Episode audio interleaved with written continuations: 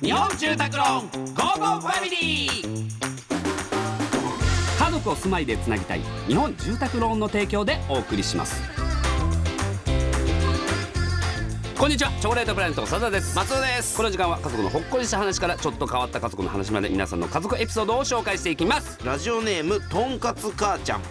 ちょうど1年前の話です中学3年生の息子の高校受験が目前だったのですが私なりに気を使ってやはり受験に勝つという意味でとんかつが受験前夜の食事として最適だと思っていました。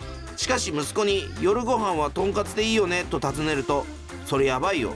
受験前日にとんかつ食べて合格したやついない説塾で話題になってるからとの返答が私の時代は受験前は皆とんかつを食べてたのに時代の流れとともにジンクスも変わっていくのですかね？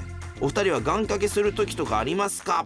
まあこれまあ受験で言えば僕はあの美大の短大を受験するときに、一緒にあの望月君っていう、まあ、高校生の、まあ、仲いい友達いたんですけども、まあ、2人で同じ科受けるっていうやつだったんですよ。で俺がそう近くの北野天満宮っていう、うん。有名なところあるんですけども、そこに、まあ、あの願掛けといいますか、まあ行きましてでちょっと合格祈願の絵馬を書いてでかけに行ったんですね。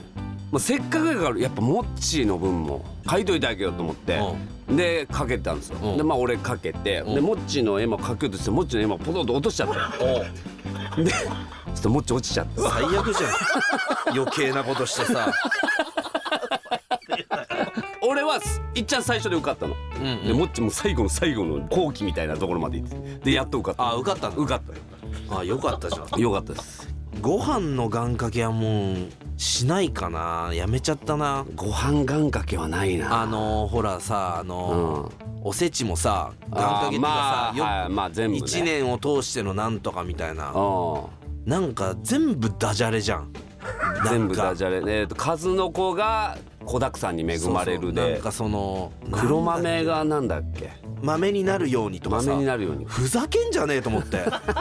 でさそんなにさ進んで食べるようなものじゃないじゃん。そうなのよけどわざわざなぜ正月にうん。ダジャレ飯を食わなきゃいけねえんだと思って。いやそんなこと言って何でもいいじゃん。カレーとかでもいいじゃん、人生をカレーに生きるためとかでいいじゃん。そうね。